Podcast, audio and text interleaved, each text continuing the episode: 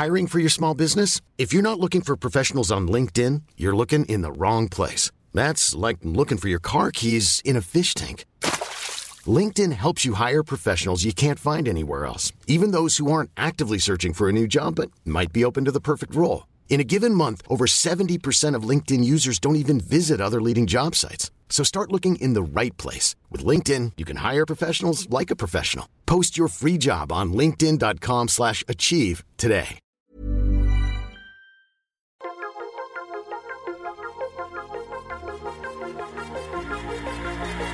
Bienvenue dans le podcast Biomécanique. Je suis Jérôme Cazerolle, ostéopathe à Montréal, et dans ce podcast, je vous propose de partir à la rencontre de sportifs, d'athlètes et de spécialistes de leur domaine. Pour mieux comprendre la mécanique du corps et de l'esprit, pour vous aider à être plus performant au quotidien et surtout en meilleure santé.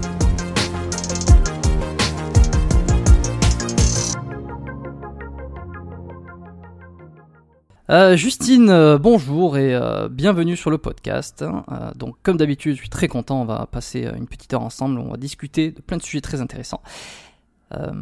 Est-ce que tu peux te présenter brièvement, s'il te plaît, et me dire aussi si tu te définis comme une fit girl? Hello Jérôme, bah déjà merci beaucoup de m'avoir invité. Merci pour ce podcast. Euh, hello à tous euh, tous tes auditeurs. Moi, je suis Justine Galis, j'ai 27 ans et oui, je suis euh, fit girl influenceuse fitness sur les réseaux sociaux. Ça me caractérise très bien. Ok, donc est-ce que tu es coach aussi? Non, moi je suis vraiment une, comment dire, une, une influenceuse qui est partie d'une pratique euh, très lambda. Je l'ai toujours expliqué quand j'ai parlé de mon parcours. je suis une pratiquante avant tout, une nana qui a partagé sur ses réseaux dès le moment où elle s'est inscrite à la salle. Et euh, par la suite, j'ai continué à partager bah, mes entraînements, ma passion, mon style de vie, mes conseils et euh, ce qui m'a aidé moi dans ma pratique. Donc moi, je me définis vraiment plus comme une influenceuse et je travaille cependant avec mon compagnon qui lui est coach diplômé depuis presque 15 ans et qui m'aide dans la formation de nos programmes, etc. Donc on est très complémentaires euh, justement euh, sur, sur ces deux facettes. Hmm. Hmm, Ouais, bah, on, on aura l'o- l'occasion, je pense, d'y revenir sur, euh, sur ton association et enfin ton Mon compagnon. le, le, le- ouais, le partenariat que tu as avec Thibaut. Euh, alors, ça fait quoi d'être une fit girl en 2020 Est-ce que euh, Eh c'est ben- quoi les grands clichés euh, et qu'est-ce qui est vrai, qu'est-ce qui est faux? Ah bah moi je suis bien contente d'être une fit girl en 2020 par rapport à, à- aux fit girls en 2015. Les mentalités ont bien bougé, je trouve. Euh, quand moi j'ai commencé, c'est vrai que c'était un monde qui était très euh, formaté par le milieu de la, de la musculation et du bodybuilding, beaucoup inspiré des États-Unis. Donc il y avait des codes à respecter, des cases dans lesquelles il fallait rentrer. euh, avoir une shape de haut niveau, être très mince, être très dessiné, très musclé on n'avait pas trop de, de courants body positive euh, qui sont beaucoup plus souples, qui aujourd'hui euh, définissent la sportive plus comme moi je me vois et comme je le vois, c'est-à-dire euh, être sportif, actif, euh, sans rentrer dans un extrême, euh, à la cool, avec aussi encore bah, ses qualités, ses défauts, enfin ses aspérités physiques. Et je me retrouve bien plus dans le courant fitness qu'on a ces dernières années là, même depuis un peu plus d'un an, que quand j'ai commencé à mes tout débuts et, et j'espère y avoir contribué avec mes réseaux aussi quoi.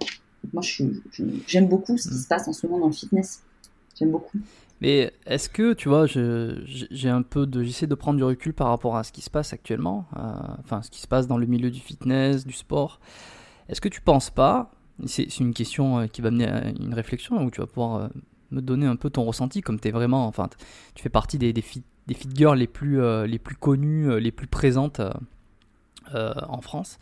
Est-ce que tu ne penses pas que le fait euh, qu'il y ait moins de pression peut-être pour avoir euh, pour, pour les femmes, pour qu'elles aient un corps très athlétique, euh, est-ce que c'est pas comme si ça nivelait, ça avait nivelé en quelque sorte le niveau par le bas et qu'on pourrait se retrouver par exemple avec des, des, des, femmes, des, des figures, des, enfin des figures entre, entre guillemets, qui auraient un niveau, qui auraient un niveau assez bas, mais qui auraient quand même, un niveau sportif, on va dire général, euh, assez bas, mais qui se retrouveraient quand même catégorisées comme fit girl, fit, sportive, active, alors qu'elle ne serait pas plus sportive que quelqu'un qui fait un footing tous les trois jours. bah, Tout dépend de ce que tu appelles une fit girl. Dans ce cas-là, on a tous une définition, je pense, de, ce que c'est qu'une fitness girl, que ce que c'est qu'une influenceuse fitness. Euh, pour certains, ça peut être effectivement euh, la compétitrice de body, donc il y a un niveau de shape euh, qui est très qui est très avancé, qui n'est pas forcément tenable toute l'année, qui n'est pas forcément représentatif de, de tous les sportifs qui s'entraînent, on va dire, de manière quotidienne.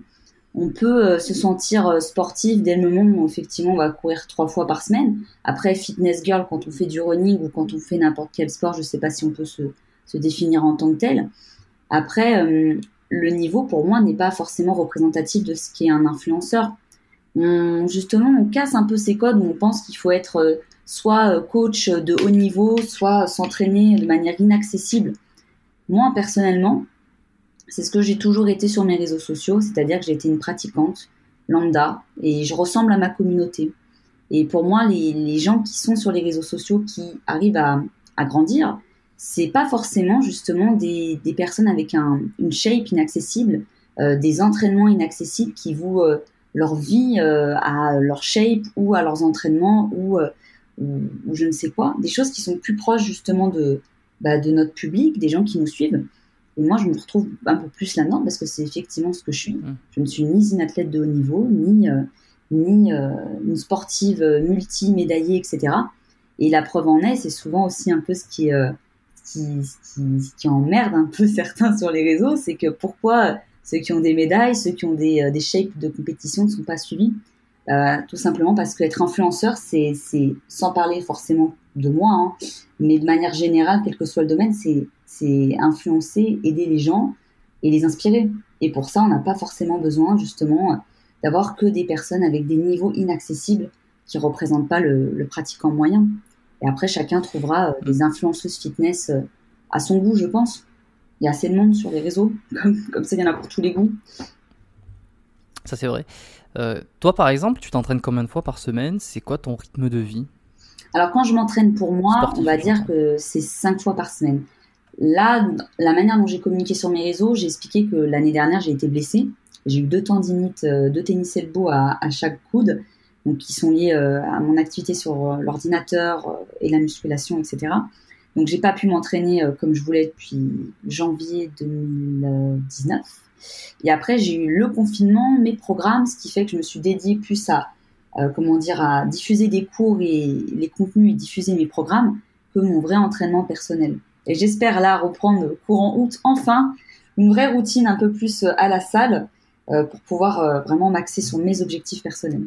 Mais en général, j'essaie de m'entraîner cinq fois par semaine. C'est un rythme que j'arrive à tenir à l'année.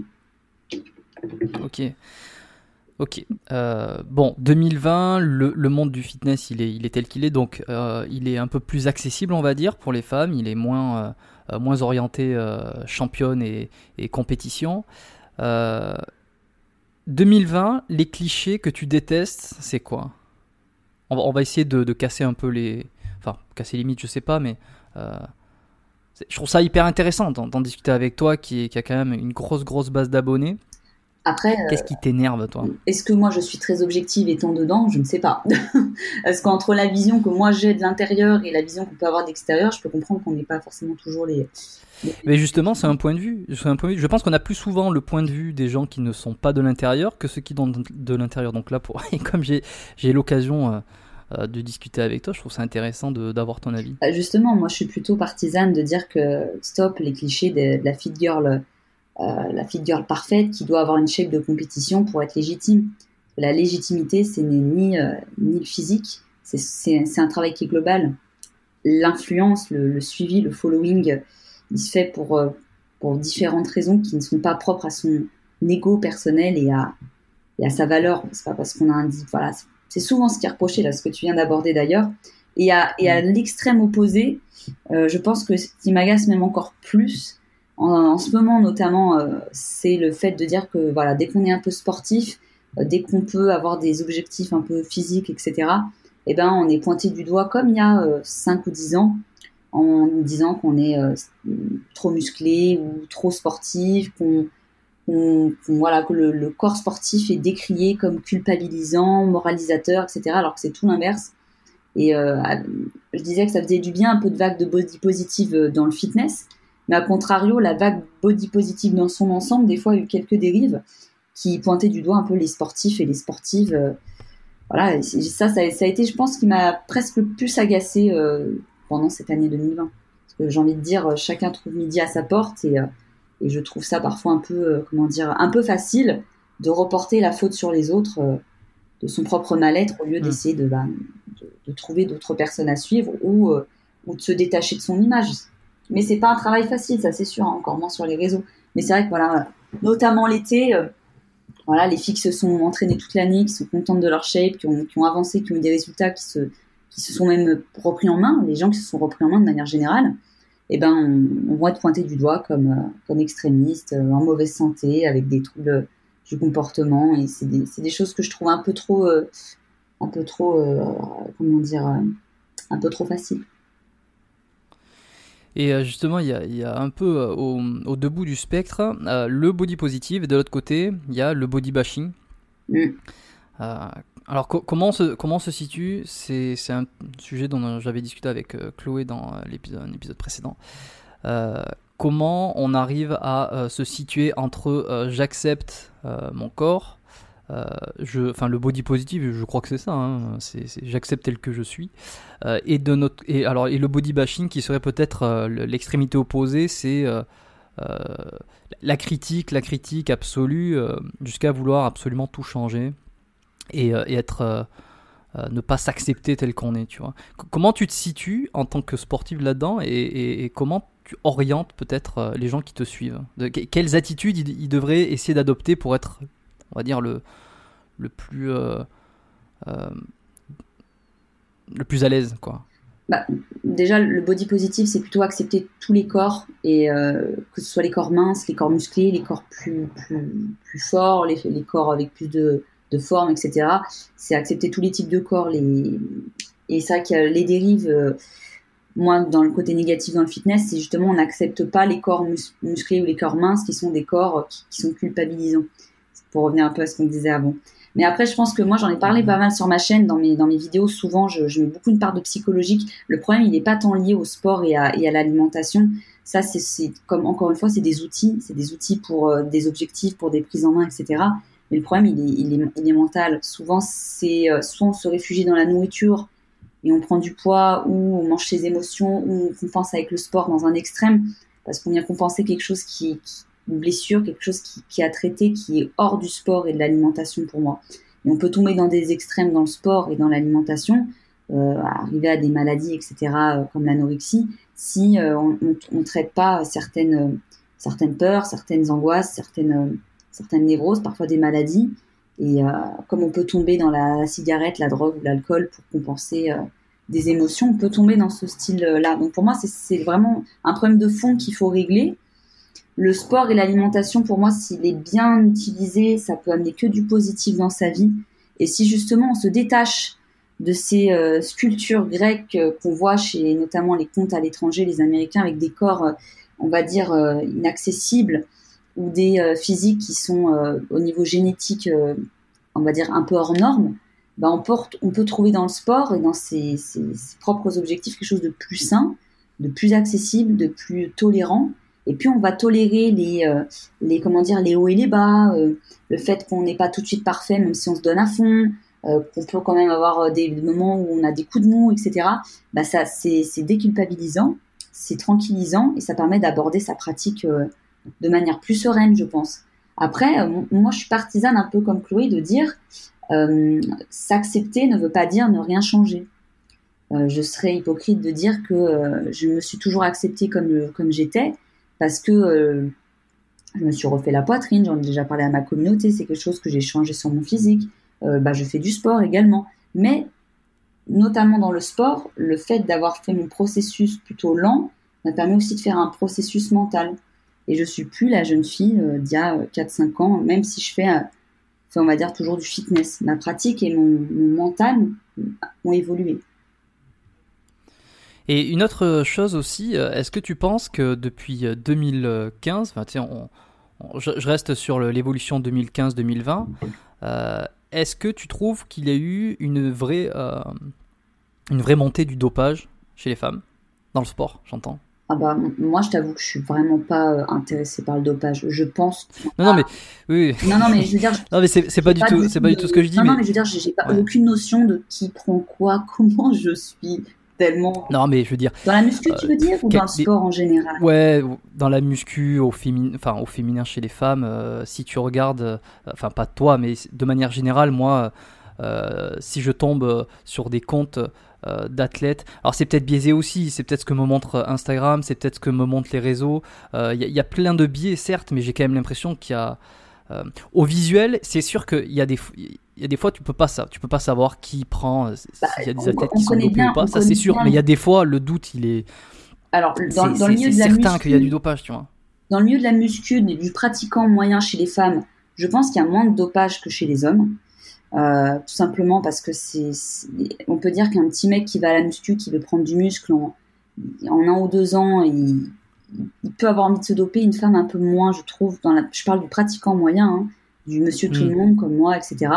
Après, je pense, que, je, suis d'accord, je pense que tu as aussi une vision du fitness qui est très axée muscu et, et, compétition. Si je pense, je peux me permettre Jérôme, parce que c'est vrai que moi je pense beaucoup plus au, au workout, au, circuit training, au hit, qui sont aussi un peu ce que je fais, ce que je propose. Euh, dans le hit, la muscu, tout ça, euh, enfin le hit, le cross, cross training, euh, l'entraînement maison, il n'y a pas vraiment de dopage, je pense. Hein. Après, dans le milieu de la compétition, bien sûr que oui. Après, je ne sais pas s'il y a plus de compétitrices femmes. je ne sais pas si la muscu s'est beaucoup développée ces dernières années. Je trouve qu'elle s'est un peu moins développée qu'il y a 5 ans, quand ça avait vraiment beaucoup explosé. Mais je pense que dans le milieu de la compétition, euh, je je, ferai pas d'affirmation en disant que tout le monde est dopé, hein, je me permettrai pas, mais euh, oui, après on voit, pour ceux qui s'y connaissent un minimum, euh, il y a des transformations féminines en, qui, c'est très bien, n'ont pas de testostérone naturellement, qui sont parfois très impressionnantes, même chez les hommes d'ailleurs, hmm. en général. Mais après. Et ouais, je, t'avoue que c'est assez. je regarde assez ça en surface euh, je vais pas au cœur du truc, je regarde pas nécessairement si. Euh, euh, je vais prendre un exemple. Hein, je vais faire défiler un mur, un mur d'actualité, que ce soit sur, sur Instagram, sur n'importe où, avec, avec des mentions fitness, sport, influence, influenceuse fitness, etc. Enfin, tout ça, surtout chez les, les, américaines peut-être. Et j'ai l'impression que les physiques sont de plus en plus. Les, les, physiques des influenceuses sont de plus en plus énormes quoi. Et je sais pas si elles font de la compétition, peut-être qu'elles font de la compétition ou et dans ce cas-là, bon. Euh, ou qu'elles en ont fait, toi-même. ou qu'elles en ont fait, tu vois. Mais oui, après, non, mais de toute façon à l'étranger c'est pas pareil que. La France est vraiment à part, moi je trouve, dans le milieu du, fitness et de la muscu. On le voit d'ailleurs parmi le, top des influenceurs euh, qui sont présents, c'est pas les, pas les mêmes cultures que euh, des pays qui sont très body comme l'Espagne avec les compétitions, l'Allemagne, euh, l'Asie aussi, et les États-Unis, c'est des cultures qui sont différentes. Donc les physiques se veulent volontairement plus massifs. En France, c'est moins. c'est pas pour rien que les compétitions bikini se sont beaucoup plus démocratisées que les autres catégories, parce que les filles, elles veulent toujours rester sèches. Et pourquoi tu penses que c'est comme ça en France? Je sais pas, je, je sais pas du tout. Je pense que c'est une question de, de culture, c'est trop récent en France.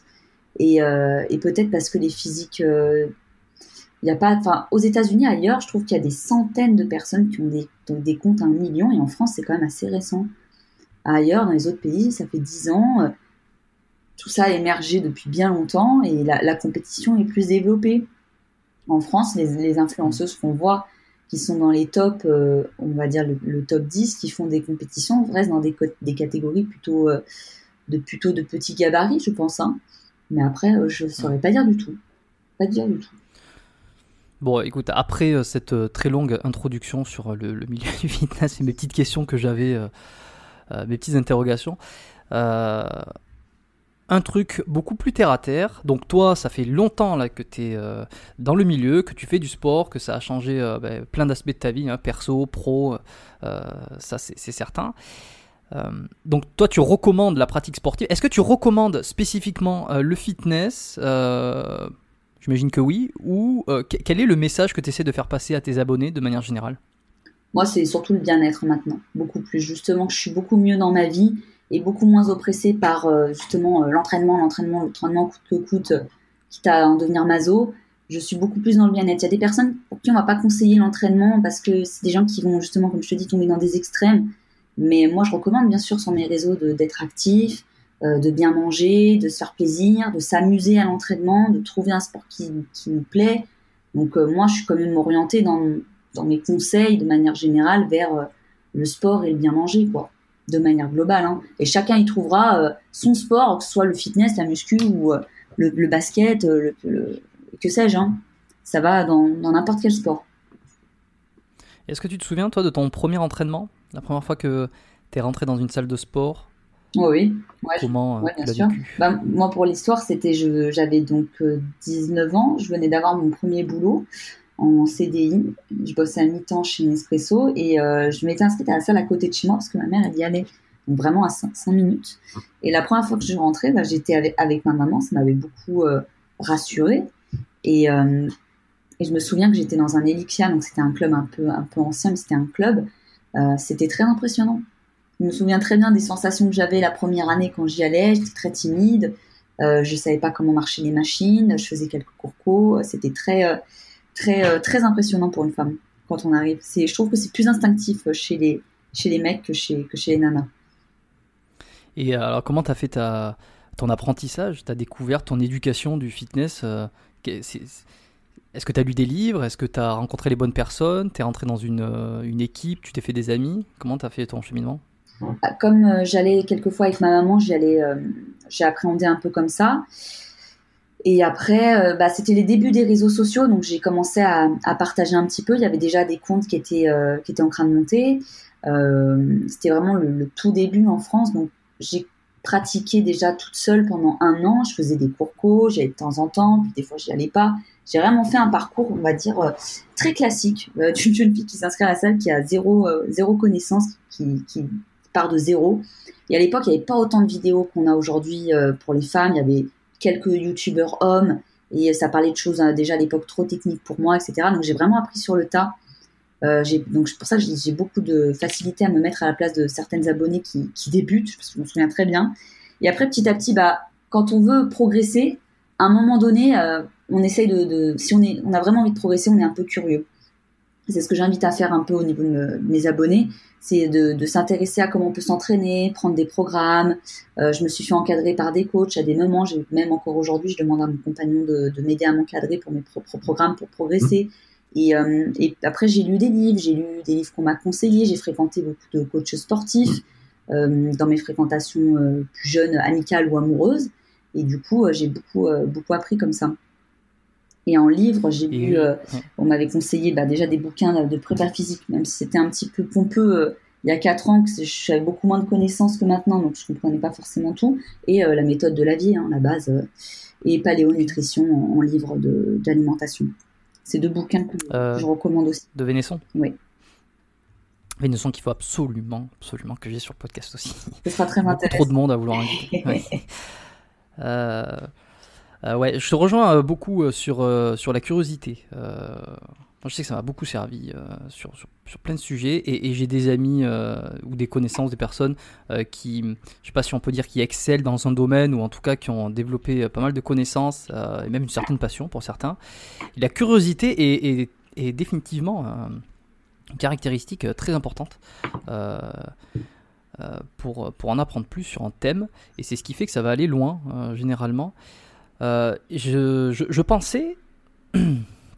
Est-ce que tu penses qu'aujourd'hui, pardon, est-ce que tu penses qu'aujourd'hui, euh, du fait qu'il y ait beaucoup plus d'accès à l'information, c'est plus facile de débuter? J'en ai régulièrement parlé d'un point de vue homme, mais là, ça va être l'occasion d'en en parler. Est-ce que tu penses qu'aujourd'hui, une femme qui veut se mettre euh, au fitness, à la musculation, elle va avoir plus de facilité à s'y mettre, elle va trouver plus vite des informations et donc elle va développer potentiellement un, physique qui lui plaît euh, ou alors ça va être plus difficile parce que la surabondance d'informations fait qu'elle va s'y perdre.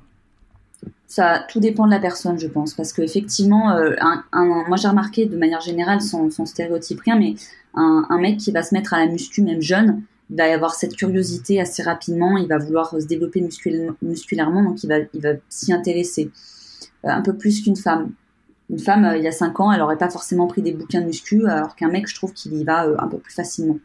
Et donc aujourd'hui, les filles, elles ont beaucoup plus d'accès, effectivement, déjà par, pudeur aussi. Euh, elles regardent leurs petites vidéos et puis quand elles vont à la salle, elles sont, plus sereines. Il y a beaucoup plus de tutos fitness, muscu, quand les gens arrivent en salle et qui savent pas comment utiliser les machines, comment utiliser les haltères, quoi faire, qui sont perdus, ils ont, vont beaucoup plus, plus facilement aller s'entraîner, même si maintenant le sport maison c'est pas mal développé, mais les tutos muscu aident énormément. Il y a beaucoup, de comptes qui ont monté euh, ces trois dernières années, euh, justement grâce aux tutos muscu, et notamment chez les femmes à l'étranger. Et euh, oui, une nana peut totalement beaucoup plus être orientée maintenant qu'il y, a 5 ans, ça c'est clair. Et après, bon, après, comme de partout, hein, tu vas forcément avoir des contenus qui, vont dire quelque chose et quelqu'un d'autre qui va dire le contraire, mais ça c'est le, le, sport de manière générale, il n'y a pas de vérité universelle il faut tester aussi, être curieux et puis faire des, faire des tests.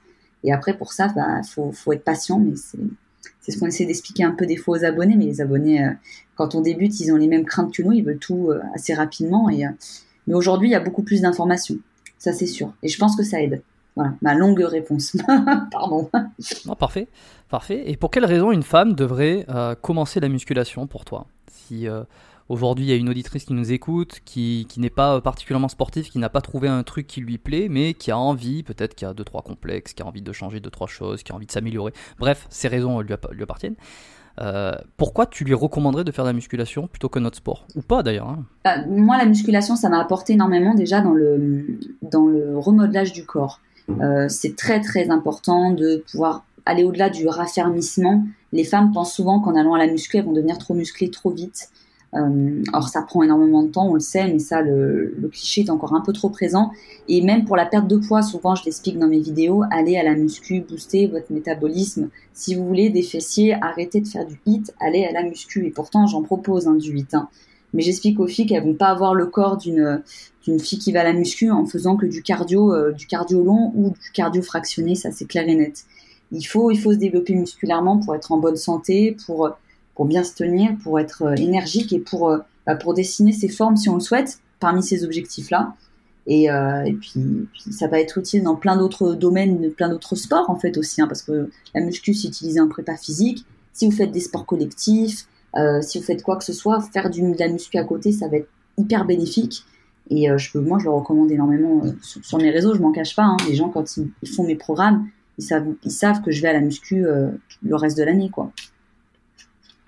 Et on, a un petit peu survolé, enfin tu l'as un petit peu survolé lorsque tu as raconté euh, euh, ta, enfin, tes débuts, tes tout débuts euh, en, salle de sport. mais si on essaie de dresser une petite liste sur tout ce qui est les freins et les peurs à la pratique de la musculation chez une femme, quels, quels sont-ils? Quelles sont toutes les objections que tu vas pouvoir avoir? Alors, Alors on, l'a dit là, on l'a dit aussi, hein, enfin tu, tu, tu, en as parlé de, de la peur de devenir un homme ou la peur de d'être trop musclé en tout cas. La, vraie peur des femmes qui font qu'elles vont pas en salle et qu'aussi bah, nos programmes marchent pas mal à la maison, c'est euh, la, l'envie de pas être regardées. Souvent les femmes qui veulent se reprendre en main, elles sont complexées par leur corps et euh, elles n'ont pas forcément envie d'être d'être exposées aux yeux de tous. Elles pensent justement que tous les gens en salle sont déjà très sportifs et qui on a souvent peur d'être regardé en se disant bah je suis nulle quoi. Moi il y, y, a plein de fois où j'ai j'ai installé une machine et je l'avais mal installée, je me suis cassé la gueule, je me suis dit mais quelle honte. Et, c'est souvent un peu une crainte euh, chez les femmes, je sais pas si c'est le cas chez les hommes, mais je sais que c'est quelque chose qui, qui, est souvent présent, les femmes veulent pas se montrer, mm. elles ont, elles connaissent pas les machines, tout ça, euh, malgré tout elles osent pas forcément faire, effectuer, etc. Et euh, où elles veulent s'entraîner à la maison pour pouvoir après s'assumer et aller en salle, c'est comme si c'était le, le, deuxième step malgré tout. Mm. Mais, euh, mais ça s'est quand même bien démocratisé par rapport à il y, a, il y a cinq ans. Les salles sont plus adaptées aussi, il y a moins de d'espace muscu tout petit où il y a que des mecs dedans. Et là, euh, ça, le fait que les salles se soient ouvertes, qu'il y ait des espaces de cross-training, qu'il y ait plus d'altères un peu partout, ça, ça, ça permet d'être plus favorable à, à pratiquer de la muscu. Mais il y a beaucoup d'hommes aussi. Les femmes ont peur de se faire euh, emmerder aussi, souvent, ça revient. Hein, c'est des choses que je lis hein, beaucoup. Et, euh, et puis euh, souvent le manque de temps. Les femmes ont, ont, le foyer, souvent elles ont leurs études ou quand elles ont des enfants, j'ai beaucoup de mamans qui me suivent et euh, elles n'ont pas forcément le temps d'aller en salle. Et du coup, elles s'entraînent aussi euh, pas mal à la maison. Alors on essaie de leur proposer aussi des circuits training, des choses un peu plus musculaires pour qu'elles puissent s'entraîner. Mais, mais voilà quoi. En général. J'aimerais juste. Dis-moi. vas-y, termine, je t'en prie. Non, non, vas-y, je t'en prie. Non, non, j'avais fini. Je t'écoute, Jérôme. Euh, c'était juste pour, juste pour rebondir euh, sur, euh, pour développer un peu plus ce truc-là. elles ont peur donc du regard, de se faire regarder. Elles, ont peur. tu t'as pas, pas parlé d'agression, hein, mais de de quoi Enfin, est-ce qu'il y a des comment ça se passe concrètement quand on est une femme dans une salle de sport? Est-ce que alors il y a des regards Bon, ça c'est évident. Enfin, c'est évident. c'est évident qu'il y a des regards. Bah, et alors, comment ça se manifeste? Est-ce que toi, tu as des exemples? Est-ce que ça t'est arrivé euh, de, te faire, de te faire aborder, de te faire emmerder? Est-ce que des abonnés à toi t'ont raconté des choses? Est-ce que c'est récurrent euh, Est-ce que est-ce qu'il y a certaines conditions qui font que que ça arrive plus souvent Oui, oui. Euh, je sais pas, je, demande. Hein. Tu t'entraînes en fait, parce que quand, déjà quand tu es dans ta salle à toi, tu es beaucoup plus en confiance parce que tu connais les adhérents et que euh, que ce soit homme ou femme, euh, tu dis bonjour, euh, tu sais très bien que personne ne te regarde une fois que t'es, ça fait longtemps que tu vas en salle, ces craintes-là, elles sont loin, loin derrière. Mais c'est vrai que quand on arrive, tu peux tomber sur un groupe d'hommes ou de femmes, ou les deux, qui peuvent se moquer, qui peuvent rigoler entre eux, qui peuvent, qui peuvent avoir des regards très insistants. Moi, ça, ça dépend vraiment de la salle où on s'entraîne. Je sais que dans le centre-ville de Lyon, il y a des salles où vraiment c'est compliqué d'aller s'entraîner pour une femme et euh, parce qu'il y a trop d'hommes et euh, des fois en, groupe on peut vraiment euh, tomber sur des gens pas très sympathiques. Mais tout, tout, dépend du, quand tu dis pas très sympathique? Bah des ça peut vraiment être un peu comme dans la rue quoi. C'est tu peux te faire toiser tu, mais c'est pas le cas de toutes les salles. Ça dépend vraiment de où tu vas. C'est peu importe ta ville hein, d'ailleurs. Mais on a toujours des salles qui sont moins bien fréquentées que d'autres et où du coup bah, tu te sens moins à l'aise parce qu'il faut quand même se dire que la muscu, on va pas se mentir, on est dans des positions où les filles quand on travaille les fessiers, on fait des poses, etc., qui sont un peu plus euh, sexualisées que chez les hommes. Hein. Euh, tu fais du squat, quand tu es une femme, c'est pas pareil quand tu quand es un homme. Et si tu as quelqu'un de mal intentionné derrière toi, ce qui arrive quand même de moins en moins, mais ça existe quand même, et eh ben c'est très, très malaisant pour une femme. Je peux les comprendre, hein. moi ça m'arrive plus du tout. En tout cas, je, je regarde plus du tout maintenant, euh, c'est vraiment plus quelque chose qui fait partie de mon quotidien. Mais quand on débute, on, on, est vachement à l'affût, je pense, euh, des, des, regards. Euh, des fois, ça peut être euh, quelqu'un qui te regarde, ce que j'explique aux abonnés, juste parce qu'ils voient que tu es nouvelle, parce qu'ils aiment ta veste, ou parce qu'ils te regardent comme ça. C'est pas toujours malveillant. Les gens sont avant tout là pour s'entraîner, hein, on va pas se mentir. Mais ça peut arriver malgré tout qu'une femme se fasse se fasse relooker à la salle un peu, pas forcément de manière très améliorative, quoi. Ça peut être des regards un mmh. peu un peu chelous, ça peut arriver. Et euh, pas très discret non plus, j'imagine. Voilà, des fois c'est même un peu volontaire, c'est euh, la volonté de mettre mal à l'aise une femme. Euh, voilà quoi. Et alors, je, je, je, vais pas parler au nom de la jante masculine. ah non, mais moi, je, je, leur dis aux filles, hein, t'inquiète pas, hein, Jérôme. Hein.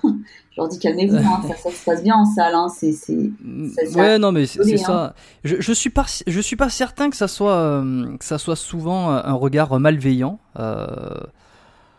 Je suis d'accord avec toi je, je, pense, je pense que c'est des, je pense que c'est des non, euh, des non, non compréhension ou non euh, respect de certaines, ou euh, je dirais une certaine limite d'intelligence sociale où, où, en fait un, un, regard trop appuyé, trop insistant ou trop fréquent peut, peut parfois être gênant, mais je ne suis pas euh, certain que ça soit toujours dans une intention mauvaise de faire peur à la fille. Au contraire, ah généralement, c'est les, les, les, hommes qui, sont, euh, qui essayent malgré eux de montrer leur intérêt ou peut-être d'essayer de se créer une mini-occasion d'une communication future ou quoi, euh, sauf que c'est pas très bien fait. Ah enfin, c'est pas, ça, adapté. Quoi. Totalement. Hein. Moi, j'en ai fait même des vidéos humoristiques là-dessus où les filles, elles se font des films dans leur tête et en fait, le mec, il veut juste savoir quand est-ce qu'il va pouvoir avoir la machine c'est clairement, euh, on, peut tout se dire dans, une, dans la tête d'une fille, tellement qu'on peut avoir des mauvaises expériences. Maintenant, une fille devient vite parano, il faut se le dire.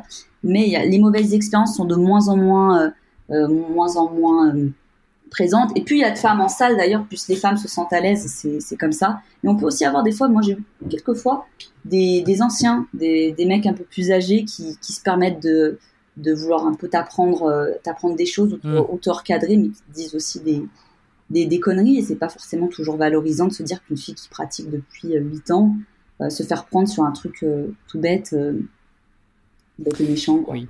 Des fois c'est un peu. Mais je, ouais, je pense que très souvent, ouais, très souvent, ce sont des, des, des, des, des manières d'essayer de, de, créer un lien, de créer un contact et qui sont Ouais, c'est pas. Je, je pense pas que le but premier, le but profond caché de celui qui donne des conseils soit réellement de, de donner des conseils.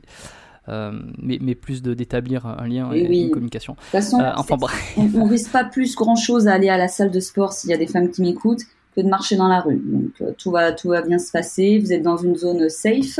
La salle c'est encadré. Vous y êtes pour vous. Les gens sont là pour eux. Et les gens sont plus là pour s'entraîner que pour faire autre chose. Et si vous tombez sur une personne, c'est vraiment un cas un peu particulier. Voilà. Et c'est quoi que veulent améliorer le plus les filles euh, physiquement, j'entends, hein, sur leur physique? C'est quoi euh, Enfin, je, je, me doute, hein, mais on va, on va dissiper les doutes pour ceux qui ne savent pas trop. Euh, quelles sont les parties du corps qu'elles vont plus travailler, qu'elles vont vraiment vouloir essayer de développer? Bah, le, On l'a vu même pendant le confinement. Hein, les gens, même les, les, nouvelles personnes qui ne sont pas sportives, qui ne sont pas forcément sur nos réseaux à la base, qui sont arrivées, la nana de base qui veut se mettre au sport, elle veut un ventre plat, et des grosses fesses. Et le reste, c'est tout. Pas de cuisses, euh, pas, de, pas de bras, pas trop musclés, mais minces avec des grosses fesses. C'est, et c'est un cliché qui est trop répandu. C'est pour ça qu'on invite aussi beaucoup à travailler le haut du corps, à avoir un physique harmonieux, à expliquer qu'il n'y a pas que perdre du, perdre du poids et prendre des fessiers qui comptent. Mais euh, les clichés, on l'a dit dur encore. et, pour, et pour quelle raison tu penses que. Est-ce que tu as déjà pensé à ça? Est-ce que pour, pour quelle raison euh, ces clichés perdurent. Pour quelle raison une femme veut absolument avoir le ventre plat et les grosses fesses? D'où ça vient ça? Oh bah ça, je pense que c'est des questions de société hein, qui, qui, qui, dépassent un peu euh, le cadre du fitness. C'est euh, c'est comme ça, les, les, mecs veulent des pecs et, des bras, et les filles veulent des ventres plats et des fesses, parce que tout simplement, je pense que c'est pour la séduction. Hein. Je pense séduction et, et peut-être pression sociale, je sais pas. Ou en tout cas, c'est souvent des zones qui sont comment dire, euh, des zones où on stocke pas mal. Et peut-être que c'est là que les filles ont aussi le plus envie de, travailler leur corps, ce qui est possible aussi. Hein. Hmm. Bah écoute, j'essaierai de peut-être d'inviter un sociologue sur le podcast pour aborder ces questions. Voilà, si tu invites un sociologue, il va nous faire toute une étude sociale de pourquoi les gens veulent des objectifs. Bon courage. Ah, tu penses? Tu verras. Ah ouais? Ah bah oui. Je pense à quelqu'un, je pense à quelqu'un en particulier euh, qui qui, n'est pas aimé de tout le monde. Je trouve qu'il a de très bonnes, euh, très bonnes réflexions de temps en temps. Il a une, une vision assez aiguisée et, intelligente, même s'il n'est pas aimé euh, par, euh, par la majorité. Je ne sais pas si tu connais Stéphane Edouard. Hmm, non, pas personnellement. Mais j'irai voir. Si j'ai l'occasion peut-être de l'avoir sur le podcast, ça serait, ça serait marrant d'aborder avec lui ce genre de considération, ce genre de questions et avoir un peu son avis. Et euh, donc, bon, ben, on va rester sur euh, le, cliché euh, grosse fesse, ventre plat. c'est quoi les, astuces les plus efficaces, enfin les astuces, les exercices, les principes les plus efficaces pour ça? On va pas rentrer dans le détail et faire, faire tous les programmes, faire toutes les, tous les trucs scientifiques. Tu en as beaucoup parlé sur ta chaîne. Je renvoie d'ailleurs tous les auditeurs qui sont, enfin, et les auditrices d'ailleurs, qui sont intéressés par ces thèmes-là, à aller regarder tes vidéos qui sont assez complètes sur ces sujets-là. Mais si on faisait un résumé euh, de ce que pourrait faire une femme en priorité. Déjà, pour moi, euh, pour le ventre plat et les fesses, c'est ça la, question? Oui, exactement. Euh, bah, moi, je conseillerais toujours à une femme de mêler à l'année, déjà, de parler de, pratiquer à l'année et pas sur quelques semaines, si les programmes sont là pour, pour cadrer un peu les objectifs sur un temps donné, mais de voir déjà sur, sur une année manger, manger sainement, boire beaucoup d'eau pour le ventre plat, il n'y a pas de secret. Hein. L'alimentation et l'hydratation, c'est une grande partie euh, du travail avec euh, les autres facteurs, hein, bien sûr, hein, le sommeil, le stress, euh, les facteurs de vie de manière globale, etc. J'en ai parlé dans la vidéo sur les émotions et sur le, ventre plat. Mais et la muscu, pour les fessiers, mesdames, comme je l'ai dit, il n'y a pas de, secret. À un moment donné, on est limité à la maison. Il faut aller prendre des charges. Il ne faut pas avoir peur d'aller d'aller soulever lourd pour se muscler vraiment et bomber son fessier. Euh, et, puis de manière générale, euh, voilà, l'hygiène de vie sportive, hein, ça c'est clair et net, c'est vraiment trop un tout qui, pourrait pas vraiment être résumé en quelques minutes, mais c'est euh, boire de l'eau, bien manger, bien s'hydrater, bien dormir, essayer de, de trouver des choses un peu plus profondes dans sa vie à régler si on est stressé, etc. Faire un petit travail sur soi-même. Et le, le psychique joue beaucoup pour moi sur le, sur le corps, je m'en rends compte même pour, pour moi. Euh, donc, si je comprends bien, euh, pour développer euh, des fessiers proéminent. tout ce qui est squat, pas forcément. poids du corps, petits mouvements aux élastiques, tout ça c'est pas c'est pas génial génial. On peut, on peut, travailler déjà à la maison si on part de zéro, on peut déjà avoir des résultats vraiment travailler de manière euh, affermissement, tonifié, etc.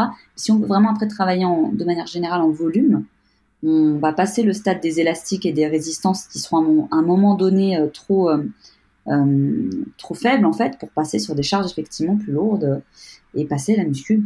Go muscu. Hmm. bah C'était ce que je voulais confirmer pour être, pour être sûr, pour bien faire passer le message. c'est encore je trouve que c'est encore un peu un pas un cliché mais un truc qu'on voit c'est que en faisant 2 3 squats jump euh, en, en, levant un petit peu le, la patte avec un élastique euh, euh, pendant pendant 10 répétitions on va développer des fessiers euh, va falloir aller en salle hein. va falloir aller en salle falloir mettre du poids il va falloir mettre de la résistance. Je, je trouve que c'est un peu trop sur certains programmes ou certaines communications euh, contenues, euh, on peut faire croire qu'on va développer des fessiers extraordinaires avec euh, hein, des petits exercices hein. sans Tout dépend de la personne. De partir de zéro. Oui, non mais c'est oui, on, va, on va travailler bien sûr, mais après à un moment donné on sera limité. C'est juste qu'il faut que les gens comprennent qu'à un moment donné ils vont pas faire 10 ans à la maison avec effectivement des relevés de fesses.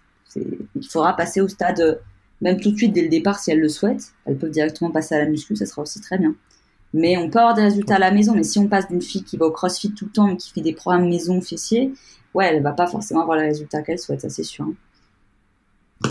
Parfait. Euh, tout à l'heure, tu m'as parlé un peu de tes tendinites, hein, que tu avais développé des, des épicondylites, c'est ça? Ouais. Euh, on peut faire un petit tour sur tes blessures Cléites, celles qui sont dessous, très exactement. j'ai à chaque fois.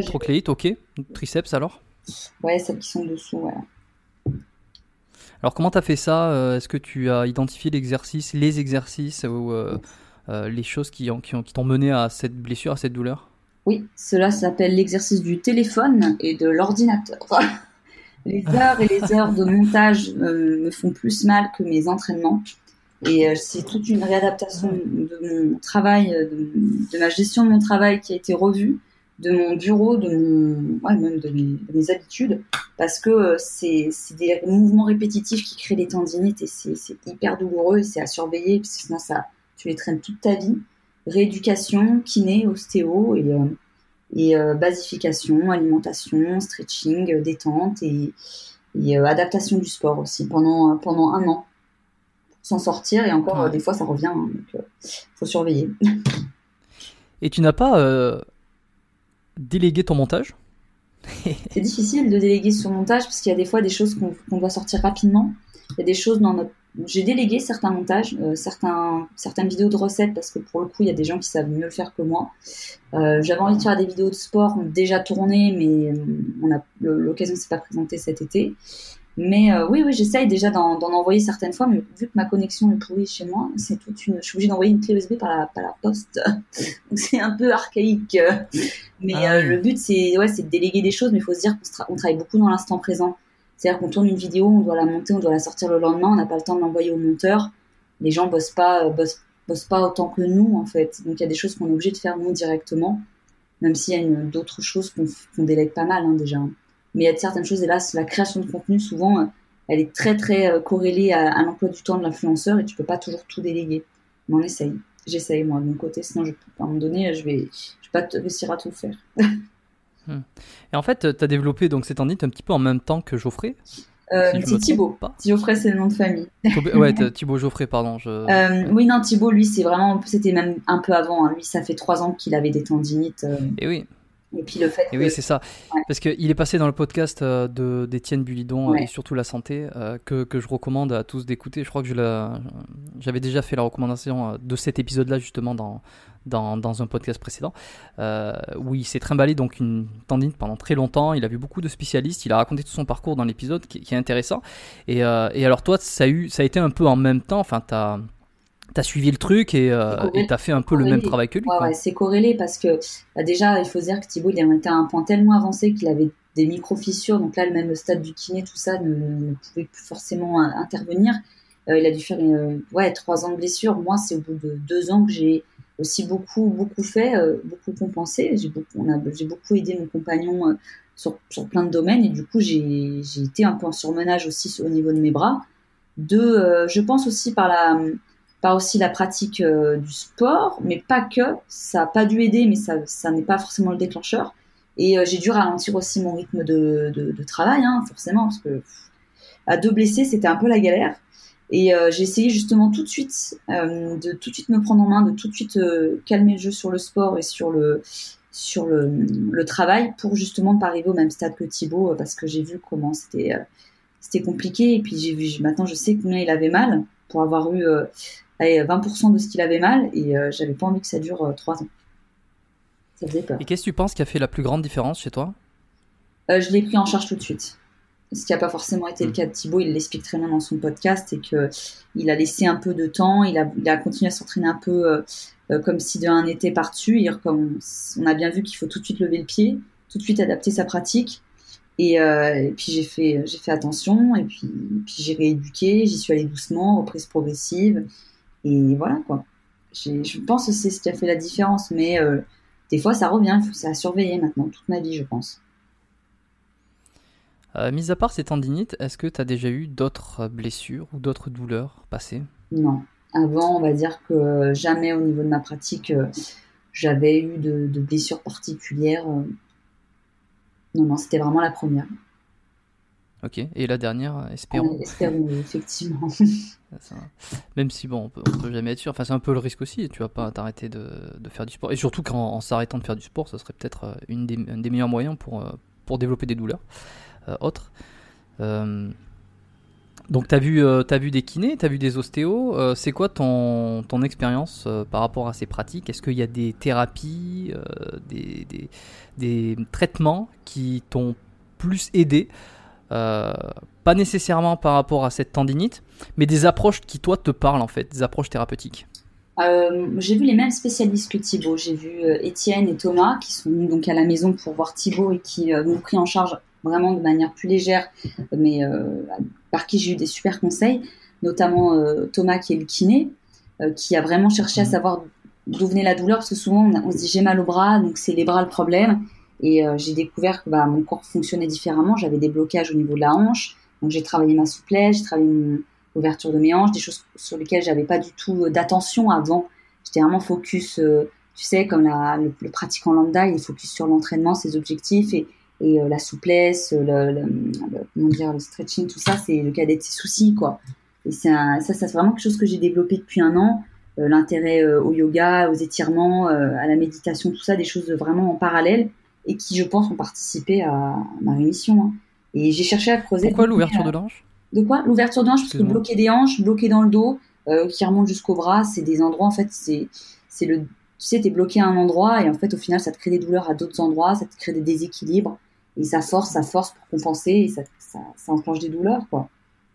En gros, hein, très global, très. Et alors, comment tu l'as fait toi personnellement? Est-ce que tu avais un programme d'étirement qu'on t'avait donné? Est-ce que euh, tu avais des exercices à faire tous les jours ou euh, euh, J'ai discuté avec Thomas. J'ai déjà essayé de me fournir une routine, pas, pas tous les jours, parce que tous les jours, tout le temps, tout le temps, on peut pas forcément faire. Thibaut faisait du kiné tous les jours de son stade. Moi, j'ai essayé de m'étirer dès que je pouvais. Euh, je me suis intéressée, j'ai fait beaucoup de séances aussi sur YouTube. Euh, avec Thibaut, on en a fait beaucoup. J'en ai beaucoup plus partagé sur mes réseaux. Et euh, je me suis intéressée, j'ai un peu plus pratiqué, mais j'avais pas pas de gros programme de, de suivi. C'était plus le cas de Thibaut. Moi, j'étais un peu plus en autonomie et, et ça a bien fonctionné aussi. Ok, eh ben, bonne nouvelle, écoute. Que, que ça, que ça, dure. Et que... ouais, ouais, c'est ça. Hein. Euh, bon, on va pas nécessairement parler de, d'alimentaire, euh, mais on sait l'importance que ça a, surtout pour, ce, enfin, pour toutes les douleurs de manière générale, euh, pour la performance aussi, hein, l'alimentation, l'importance de bien choisir ses aliments, etc. j'ai, eu l'occasion d'en parler dans d'autres sujets et j'en reparlerai. je voulais juste aborder quand même ce que tu penses euh, de l'intérêt du HIT, parce que ton programme, aujourd'hui j'ai l'impression que tu proposes beaucoup de choses à la maison, comme tu le disais, tu essayes de répondre aussi à une certaine, euh, à une certaine envie euh, de tes abonnés ou des gens qui te suivent de faire du sport à la maison, chez soi, adapté. Et alors, as choisi, enfin, je sais pas si tu as choisi, mais euh, tu apprécies le HIT particulièrement. C'est cette espèce d'enchaînement d'exercices qui fait euh, travailler le muscle, qui fait monter le cardio.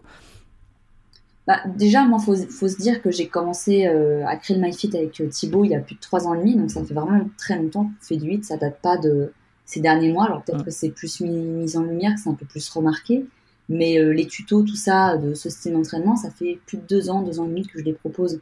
C'est pas, c'est pas nouveau sur mes réseaux et c'est quelque chose que je fais depuis, depuis très très longtemps.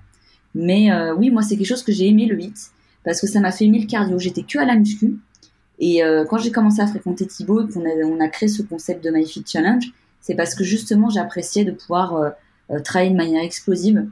Moi qui n'étais pas forcément très fan du cardio, non, j'y trouvais pas spécialement de plaisir un peu plus aujourd'hui parce que justement j'ai appréhendé le sport euh, autrement que par les, objectifs. Euh, mais le hit, ça m'a vraiment permis d'avoir quelque chose de court, très intense, euh, pour booster un petit peu la pratique muscu, perdre un peu de gras, et qui était fun en fait. J'ai trouvé quelque chose de fun à faire qui, en plus de ça, pouvait se faire un peu n'importe où. Moi, je me souviens, la première fois que j'ai fréquenté Thibaut, on partait en vacances, il m'a fait faire des hits en vacances. J'ai adoré. J'ai trouvé ça hyper fun, hyper ludique, et je savais que les gens apprécieraient autant que moi pour les mêmes raisons. Et c'est quoi exactement alors MyFit Challenge? Comment ça se compose? Et, euh, et, quelle est euh, la part euh, de, enfin ton rôle, toi et celui de Thibaut? Comment vous organisez en fait dans la création des programmes ou, ou votre association? On est pleinement dessus tous les deux. C'est-à-dire que la totalité de la programmation, de, le, de la préparation des entraînements, de l'évolution de difficultés, tout est fait par Thibaut moi, je gère un peu plus la partie, comment dire, euh, création des PDF avec euh, notre équipe, euh, les, photos, les shootings, etc. Et après, sur le, les séances en elles-mêmes, tout le long du MyFit, les personnes qui s'inscrivent avec nous le font en live. Donc ça, depuis maintenant trois ans et demi. Et c'était un, un, concept qui était très novateur à l'époque. Aujourd'hui, le live, c'est un peu plus démocratisé. Et on est tous les deux sur les séances, justement pour avoir une expérience plus interactive avec les gens pour vraiment vivre le programme et pas juste être en démonstration en vidéo. Et euh, pendant euh, deux mois, le temps que dure le MyFit, on est pleinement sur le MyFit, on fait rien d'autre à côté pour éviter le, surentraînement. Et on est soit Thibaut, soit moi, soit 80% du temps tous les deux sur les lives chez nous à Lyon dans notre salle de sport qu'on a à la maison. On divulgue les, programmes au fur et à mesure, les gens découvrent les séances. Et c'est vraiment très intéressant. Ça veut dire que quelqu'un qui s'inscrit, euh, il aurait un live régulièrement euh, où il serait convié pour faire le sport en même temps que vous, quoi. C'est un peu le, c'est un peu l'idée euh, du cours, presque du cours collectif qu'on peut avoir dans les salles, mais mais finalement 2.0 à l'ère d'aujourd'hui où on peut faire ça presque comme le télétravail. Bah, pas vraiment en cours collectif parce que les cours collectifs, ça dure des heures. C'est presque un peu quand on fait des lives de une heure, c'est pour moi c'est du cours collectif. Là, c'est vraiment du cross training c'est de l'entraînement court, intensif, avec un, côté motivation. Vraiment, justement, on n'est pas dans un cours co où le prof, euh, il fait 5 cinq, séances dans sa journée, il va divulguer, il va être là, il va passer, il va pas forcément faire la, séance. Nous, c'est vraiment, euh, les gens s'entraînent avec nous. C'est-à-dire qu'on se connecte, c'est notre seule séance de la journée. On n'en fait pas 15, on n'a pas 15 micros en même temps, on va pas tourner 10 000 vidéos dans la journée. C'est notre moment et on le partage avec nos adhérents, avec nos abonnés. C'est comme si on avait notre propre programme euh, divulguait à, d'autres gens qui le faisaient en même temps que nous. C'est pas vraiment, enfin moi en tout cas je le vois pas forcément comme un cours même si c'est pas péjoratif de le dire, mais pour moi un cours c'est plus une heure où on va vraiment venir passer du bon temps euh, pour se dépenser, etc., etc.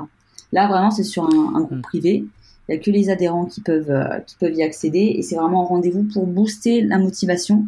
Alors que le cours on y va, on n'y va pas, on aime bien, mais, mais voilà, il n'y a pas vraiment de vraiment d'attente souvent derrière. C'était pas, c'était absolument pas péjoratif. non, non, mais je sais, mais c'est le, le, comparatif avec le, le c'était pour visualiser. Ouais. Mm. Euh, et alors, est-ce que vous faites, euh, euh, vous avez de la vidéo, vous voyez tout le monde, ou alors il y a que eux qui peuvent vous voir? Comment ça se passe concrètement? Parce que la, la, question qui me vient en suivant, c'est comment vous organisez la, comment vous essayez de sécuriser la pratique des exercices, comme vous ne pouvez pas, enfin sauf si vous la voyez. Mais comme vous pouvez pas vraiment voir la personne qui fait les mouvements en même temps que vous, euh, parce que cette question elle est peut-être venue en tête à un moment donné, de se dire euh, peut-être que les gens vont pas bien faire le mouvement et qu'ils risquent de se blesser ou de faire pas bien. Comment vous gérez ça? Le MyFit, c'est euh, un cours en ligne où Thibaut, en chaque début de séance, il y a la phase d'échauffement. Les gens ils se connectent pas comme ça, ils sont lâchés, on leur parle pas, etc. ils peuvent nous voir, forcément. Euh, nous, on peut pas tous les voir, ils sont des dizaines de milliers en, direct, on peut pas les voir tous en même temps. Et Thibaut est là. Il est là, il prépare la séance, il leur explique quels sont les mouvements, il fait des démonstrations, les, explications sont faites pendant la séance. Mais comme en cours court, hein, des fois en cours court, en plein milieu de la salle, tu as 15 personnes qui font les mouvements et qui les font mal. Et le coach ne va pas pouvoir tout le temps les corriger, même physiquement en face dans un cours collectif. Là, on a vraiment euh, Thibaut qui explique de A à Z les mouvements, qui précise le positionnement, etc. Euh, et, les gens sont censés déjà avoir un bon niveau sportif pour le faire. Ils le, signent en accord quand ils font la charte du MyFit. Et on essaye au mieux que justement ce soit pas juste euh, un cours qui lance en vidéo comme ça et qui soit un peu lâché dans la nature. Il y a tout un processus entre les premières séances et les dernières, avec euh, l'évolution de difficulté, une, présentation des exercices, etc. Mais on est censé des gens, avoir des gens qui sont quand même déjà un peu, un peu sportifs dans le programme, surtout dans la dernière édition. Ok. Euh, est-ce qu'il y a également euh, un programme alimentaire qui se joint à ça euh, un si, les gens ils veulent un programme alimentaire, on les oriente plus sur le, 90 d'aide Thibaut, qui est vraiment un programme alimentaire qui est personnalisé. Sur le MyFit, on a des aides, des planches alimentaires pour aiguiller les gens, pour qu'ils aient des idées, pour, pour qu'ils puissent bien sûr continuer à essayer de manger sainement. C'est plus une approche globale. Mais le MyFit, ça reste vraiment un, un challenge sportif, un peu comme une mode day. On va commencer tous ensemble et hop, on va finir tous ensemble. C'est une date de départ, une date de fin. C'est vraiment le but pour nous, c'est d'emmener les gens jusqu'à la ligne d'arrivée. Et après, le reste, on leur donne beaucoup, encore plus cette année, de conseils alimentaires, de, de contenu, de PDF, etc. Mais euh, il n'y a pas tout un programme alimentaire, parce que là, pour moi, ça mérite d'être plus accompagné. Le sport, on peut tous faire plus ou moins les mêmes séances, parce que ça va être très adapté, le HIT. En fonction de son niveau, on va pouvoir faire, euh, comment dire, des, des niveaux. On va pouvoir euh, faire la même séance avec plein de personnes qui ont des niveaux différents. L'alimentation, pour moi, c'est encore une autre, une autre approche.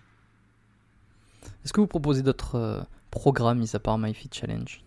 Le programme de Thibaut, qui est vraiment un programme pour le à part, Oui, à part, à part, euh, ouais, à part les, deux, enfin, les deux qu'on a parlé, est-ce qu'il y a d'autres choses que toi-même t'accompagnes des, des gens? Euh, Tu as, déjà proposé d'autres programmes, d'autres form je sais pas, formation, non, on dit peut-être pas formation. Non, non, non, pas de coaching personnalisé. Le but pour moi, c'est d'aider un, un, grand nombre de personnes et comme tu le sais, comme je t'ai expliqué en début de, de, podcast, les, les, programmes sont faits par Thibaut. C'est lui qui est diplômé.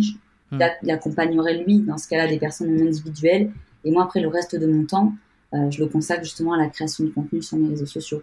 Pour l'instant, on a, on a plus, on est à notre cinquième édition en live et on a euh, les versions replay de ces, de ces programmes-là qui sont dispo toute l'année pour, euh, pour les personnes. Souvent plusieurs mois après la sortie des lives pour, pour justement donner l'accès à ceux qui n'ont pas pu y participer mais c'est déjà pas mal. Il n'y a pas besoin d'avoir 500 euh, 000 programmes, 10 euh, 000 boutiques programmes, 10 000 apps programmes pour, euh, pour aider les gens. Hein. Des fois, il suffit de cadrer un petit peu sur certaines choses et de proposer un, un, bon contenu que 10 000 qui servent à rien. Quoi. Super. Justine, pour finir chaque épisode, je pose toujours trois petites questions. Euh, qui sont souvent les mêmes. Euh, la première question, si on pouvait revenir 10 ans en arrière, quel est le meilleur conseil que tu aurais besoin d'entendre? Vas-y, fonce. et euh, c'est ce que je me suis dit et c'est ce que j'ai fait. Il y a 10 ans, j'aurais pas pensé en arriver là aujourd'hui. J'avais 18, 17 ans et j'étais encore jeune, enfin adolescente, donc j'ai vraiment pas du tout la même vie qu'aujourd'hui. Mais vas-y, fonce, fonce, prends tes rêves. C'était ton rêve à 17 ans? Non, pas du tout. Je suis tombée dedans euh, à 19 ans quand je suis allée à la salle. C'était pas mon rêve, mais, euh, mais fonce-y et euh, quoi qu'il arrive, donne tout. Quoi. ouais, eh ben ça t'a plutôt réussi. deuxième question. Est-ce que tu as eu un modèle ou un mentor spécifique qui t'a guidé tout au long de ton parcours et que tu as envie de mentionner aujourd'hui? J'ai eu plein d'inspirations depuis le début. quand j'étais plus jeune, au début, ça pouvait être des, personnalités sur les réseaux, mais c'est plus vraiment le cas aujourd'hui. Et ça va, ça paraît très bateau. On pose souvent cette question en, interview ou en, discussion, mais la réponse, ça sera toujours la même. C'est depuis que j'ai rencontré Thibaut, ma vie a changé. c'est bête de le dire comme ça, mais il m'a apporté énormément sur le, mindset, sur l'organisation du travail, sur la manière de voir le sport, dans la manière de voir l'alimentation. Et je pense que je serais pas, serais pas là où je suis aujourd'hui sans lui. Ah bah, Thibaut, hein, si tu nous entends, voilà. il doit pas être loin dans la maison. Il doit sûrement m'entendre. il doit, est-ce qu'il écoute aux portes? C'est la vraie question. Oh non, non, parce que lui, il est dans son bureau, il est occupé aussi, donc je pense pas. il est en train de bosser. Euh, et enfin, ma troisième question, est-ce qu'il y a un livre euh, qui t'a particulièrement marqué et que tu as envie de recommander euh, aux auditeurs du podcast? Ouais, c'est un livre de développement personnel. pour le coup, parce qu'il est parlant de manière générale dans sa vie, donc on peut l'appliquer dans le sport. Et, je pense, comme je te l'ai dit, que le, psychique est, est, très important, et surtout quand on se lance dans une prise en main, c'est qu'on a besoin de régler des choses ou d'améliorer des choses et c'est pas forcément toujours que physique. On pense que c'est physique et ce livre-là, c'est les quatre accords euh, Toltec. Il m'avait été recommandé par euh, une amie qui s'appelle Victoire Mua, qui est aussi sur les réseaux sociaux. Et euh, depuis que je l'ai lu, ce livre m'a, et je le lis et je le relis beaucoup parce qu'il faut le, faut souvent l'intégrer. Mais dedans, il y a des, des bonnes valeurs qui, qui, aident beaucoup. Donc, je le recommande, homme ou femme, quelle que soit votre passion ou votre motivation. je suis sûre que ce livre vous plaira. Je l'ai lu il y a deux ans. Il paye pas de mine. Quand tu vois, je, trouve que la couverture n'est pas exceptionnelle, le livre n'est pas euh, super grand. Euh, bon, il a une certaine notoriété maintenant. Euh, je sais pas pourquoi je dis ça. bref, pour, dire que oui, je l'ai lu il y a deux ans.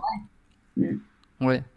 Et il est très intéressant effectivement. Et le, moi, un des accords que j'ai le plus retenu, enfin que j'ai essayé, enfin en tout cas qui m'a le plus marqué, c'est peut-être l'un des seuls que je me souviens d'ailleurs aujourd'hui. Euh, et que j'essaye d'appliquer, euh, en tout cas j'essaye d'y revenir souvent, c'est euh, ne rien prendre personnellement. Eh ben, ça, je trouve que c'est super important. Et, à mon avis, tu vas, me, tu vas être d'accord, vu que tu as quand même une grosse notoriété. Et pour le coup, ce, conseil doit fonctionner plutôt bien. Bah, c'est un conseil qui n'est pas facile à appliquer, je pense, parce que même dans ma vie personnelle, c'est un, un, trait de caractère, je me vexe très vite. Et j'ai plus envie que ce, mot-là me définisse et que justement je me détache un peu de, certaines choses, quand des fois on peut prendre mal des choses qui ne sont pas forcément euh, liées à nous. Et ouais, il faut prendre un peu de recul et surtout quand on travaille sur les réseaux, surtout quand on prend, prend en abonné en visibilité, effectivement, c'est un des accords les plus euh, importants. Je suis bien d'accord avec toi. Hum, et d'ailleurs, tu vois, c'est une question qui me vient là avant de terminer. Euh, comment tu gères toi tous les haters? Et Déjà, est-ce que tu en as, enfin, dès qu'il y a une autorité, il y a forcément des haters, des gens qui, qui, qui balancent des insultes dans les commentaires. Euh, euh, bon, moi j'ai passé une autorité pour que ça m'arrive, donc tant mieux. euh, mais 500 000, plus de 500 000 abonnés sur YouTube, comment tu gères? Est-ce que c'est toi qui vas regarder les commentaires encore aujourd'hui? Oui, oui, bah oui, c'est moi. J'ai une politique très simple. Hein. C'est je vois, je bloque, j'oublie. Le blocage étant l'outil le plus agréable des réseaux sociaux, parce que les gens pensent que commenter euh, permet de, tout, de, tout, se permettre de dire. Or, ce droit-là n'est pas, euh, comment dire inaliénable. C'est-à-dire que les gens aiment bien commenter, dire, euh, ce qu'ils pensent, mais il ne faudrait pas qu'on leur réponde. Pour moi, euh, mes réseaux sont ma maison. Si les gens ne sont pas contents, euh, je les jette à la porte. Aussi simplement que ça. Et surtout. Et t'arrives à oublier. ah ouais, non, mais il faut. Et puis surtout, il y a des personnes qui nous aiment beaucoup, mais dès qu'ils vont pas aimer un truc, ils vont le dire et vont pas forcément toujours être très délicats. Beaucoup de, beaucoup de gens qui, qui suivent, mais qui n'aiment pas. Et ça, c'est quelque chose d'assez paradoxal, mais mais maintenant, j'ai pris du recul, j'ai 27 ans, j'ai plus 20 ans sur mes réseaux, j'ai grandi avec. C'est pas arrivé d'un coup. Donc, euh, c'est pas tous les jours facile, je vais pas mentir. Je suis pas un bloc de pierre, mais euh, avec ma technique, ça marche plutôt bien. voilà. Super. Si on veut en apprendre un peu plus sur toi, que les gens qui ne te connaissaient pas euh, jusqu'à présent, s'il en reste quelques-uns, s'ils veulent te retrouver sur les réseaux, euh, suivre ton contenu ou même euh, aller voir les programmes que tu proposes, où c'est qu'ils peuvent aller? Quel lien on leur recommande? Tu peux leur recommander euh, la chaîne YouTube. Ça sera l'endroit où ils vont peut-être plus apprendre à me connaître à travers les vidéos. Mon compte Instagram, il y a beaucoup de photos et en général, c'est des jolies photos, donc euh, c'est aussi là qu'ils peuvent me retrouver. Et après, euh, les sites des programmes, ils y tomberont dessus s'ils sont intéressés d'eux-mêmes via mes réseaux. mais qu'ils aillent d'abord voir là où il y a du contenu pour, pour les aider. YouTube ou Insta, hmm. principalement. Bon, de toute façon, je vais leur faciliter la tâche puisque je mettrai euh, tous les liens directement dans la description, dans les notes de l'épisode. Euh, ton YouTube, ton Instagram, ils n'auront pas besoin d'aller taper sur Google ou n'importe où, ils auront juste à faire dérouler euh, les notes et à cliquer dessus. Je mettrai aussi très très probablement le lien de ton site. Écoute, ça a été un plaisir d'enregistrer cet épisode. Est-ce que tu aurais une dernière chose à, vouloir rajouter ou un message à faire passer avant qu'on termine? Bah, merci à toi déjà pour ton invitation, Jérôme, pour tes questions et puis pour, le, pour les échanges. C'était très intéressant. C'est toujours très agréable de, de, discuter. En plus, il y a eu des sujets abordés, des thématiques qui sont pas communes et qui sont sur à débat et ça, c'est super chouette. Et euh, rien, de, rien de spécial à rajouter. Euh, n'hésitez pas à me rejoindre sur mes réseaux. Tout simplement. Super, merci Justine. Merci à toi.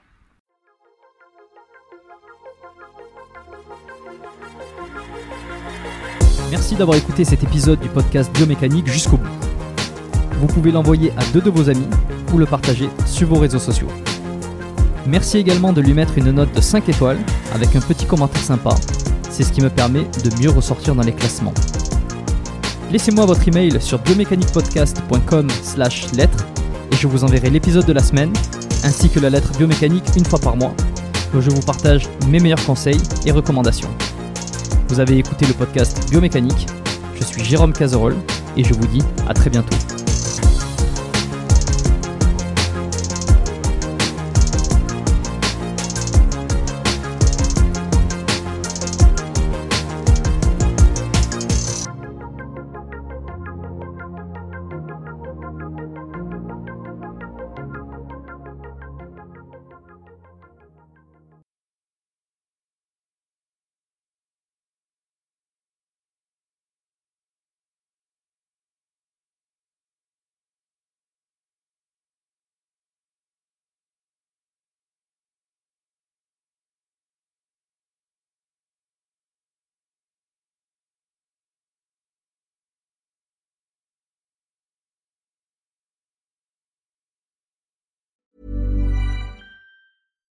When you make decisions for your company, you look for the no-brainers. And if you have a lot of mailing to do, stamps.com is the ultimate no-brainer. It streamlines your processes to make your business more efficient, which makes you less busy. Mail checks, invoices, legal documents, and everything you need to keep your business running with stamps.com. Seamlessly connect with every major marketplace and shopping cart Schedule package pickups and see your cheapest and fastest shipping options from different carriers with rates up to 89% off USPS and UPS rates. And with the stamps.com mobile app, you can take care of mailing and shipping wherever you are. Make the same no-brainer decision as over 1 million other businesses with stamps.com. Sign up with code program for a 4-week trial plus free postage and a free digital scale. No long-term commitments or contracts. That's stamps.com. Code program.